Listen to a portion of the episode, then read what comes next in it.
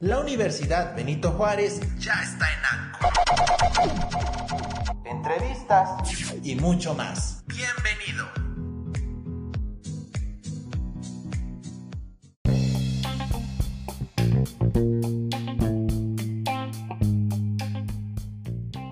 Hola, ¿qué tal chicos? Buen día. En esta segunda clase de esta segunda unidad vamos a abordar acerca de las dificultades del aprendizaje en este proceso de la lectoescritura y lo tocaremos en dos temas, ¿no? Uno es en la forma en cómo se le enseña y cómo aprende el menor a leer y a escribir y otro por características concretas del niño o de la niña.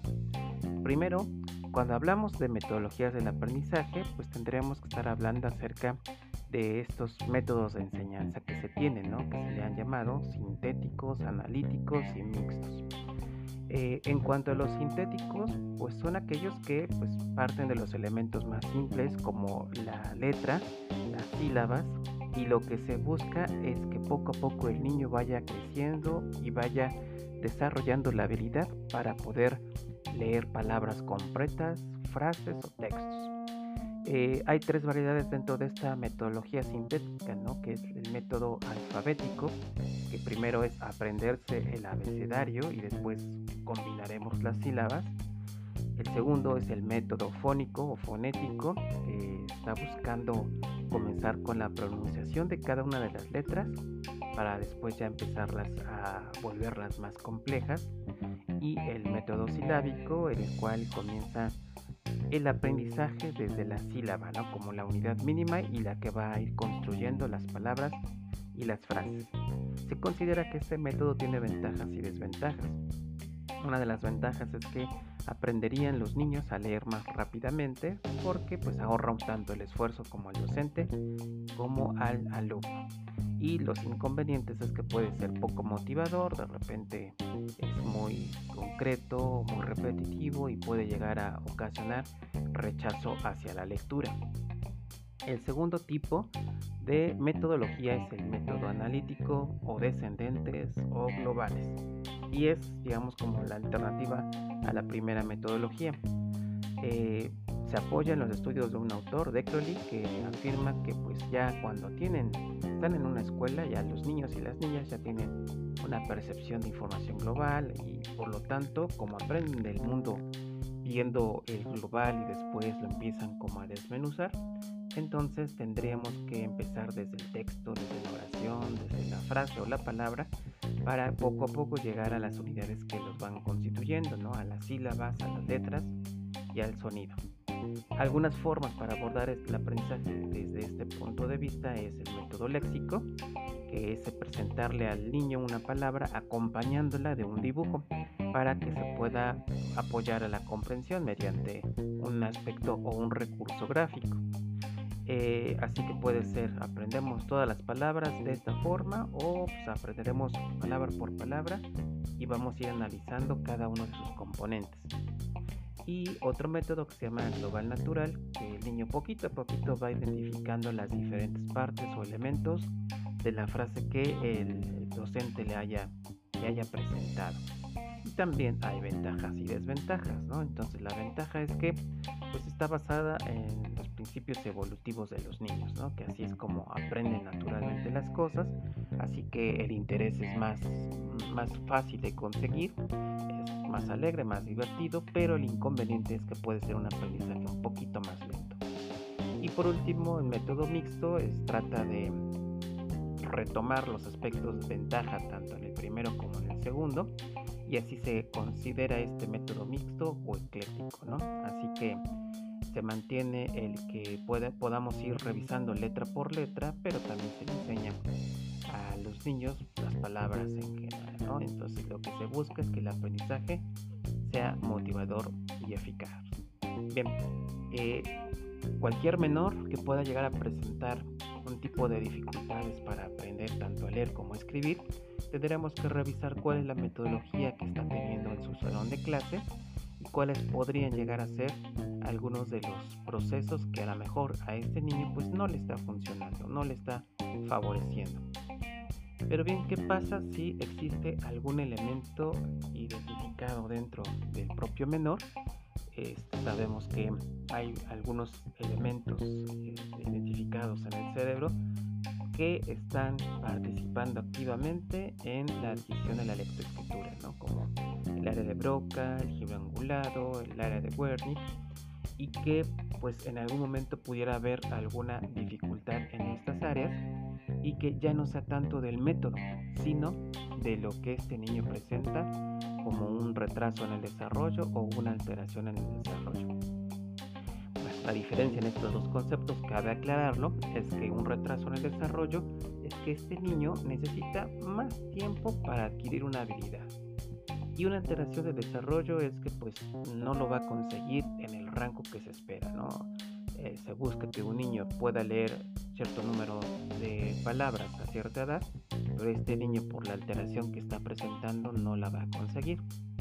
Y una de estas, digamos que la más eh, conocida o la más este, relevante sería la dislexia, que este, hay un interesante video de YouTube de Luz Rayo. Ella es una pues, persona que aparte de tener pues este, la preparación académica, una pues, muy, importante preparación académica, ella este, pues de niña tuvo este diagnóstico de dislexia. Entonces, este, pues menciona que es una dificultad específica del aprendizaje, que aprende tanto al aprendizaje como a la lectoescritura y que tiene un origen neurobiológico no relacionado con la inteligencia, es decir, los niños no tienen un nivel bajo de inteligencia, pero está afectando otras áreas este, neurobiológicas y que afecta al 6% de la población, pero que de esa población del 6%, vamos a pensar en una primaria hay mil niños, bueno, pues de esos mil niños hay 60 niños que tienen, tienen dislexia o que presentan dificultades de aprendizaje por dislexia. El problema aquí es que no se diagnostica tan fácilmente, porque de esos 60 niños se considera que solamente el 4% de esa población está diagnosticada. Bien, 60 niños, el 4% correspondería pues a un punto súper pequeñito, ¿no? Sería aproximadamente dos o tres, ¿no? Este, de, esos niños que tienen dislexia solamente se le podría entender eh, o identificar que existen dos o tres ya diagnosticadas.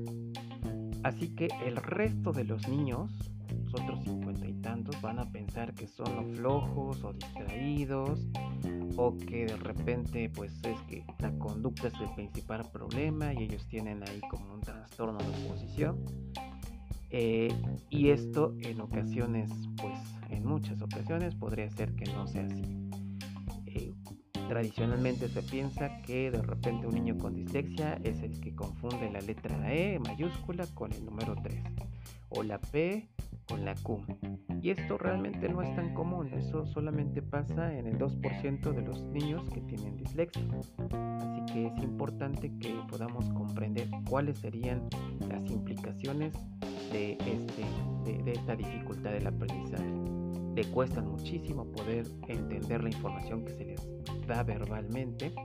También si tienen que leer, pues no hay mucha comprensión lectora y en el análisis sonoro puede ser que también existan estos fallos. En las frases y palabras que escucho, las escucho no tan bien, no las, no las interpreto correctamente y por lo tanto llego a tener esas dificultades. Eh, vamos a trabajar mediante la revisión de una película, así que ahí veremos algunas características de la dislexia y también el impacto emocional y social que puede llegar a presentar.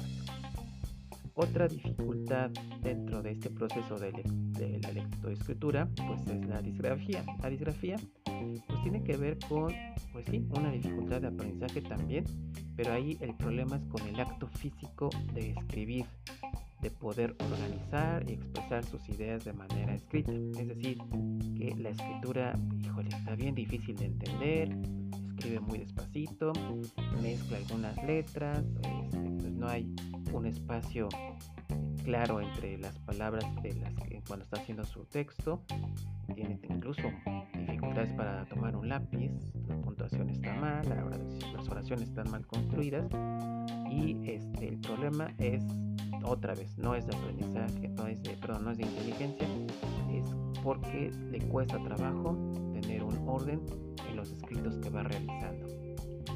Ahí también hay otra como la disortografía, que es un conjunto de errores de escritura que afectan a la palabra, pero no a su trazado, tampoco a su, a su grafía. Así que si alguien escriba, pues hace mucho calor, sin H, con S, o con una letra así súper complicada de entender, pues puede ser que exista esta disortografía y que en ocasiones también es un eh, problema de aprendizaje, una dificultad en el aprendizaje que estaría en el mismo nivel para poder trabajarse como la dislexia o la disgrafía. ¿Correcto? Entonces tenemos tres elementos, tres dificultades en cuanto a la lectoescritura. Vamos a abordar con mucho detalle cuál sería la diferencia entre estas para que no nos confundamos de repente le digamos a un niño que tiene dislexia cuando a lo mejor es disgrafía en nuestra sesión síncrona, cual pues nos veremos entonces dentro de, dentro de muy poquito.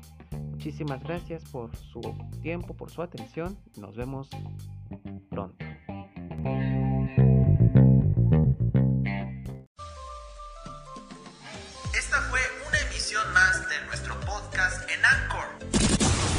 Universidad Benito Juárez. Presenta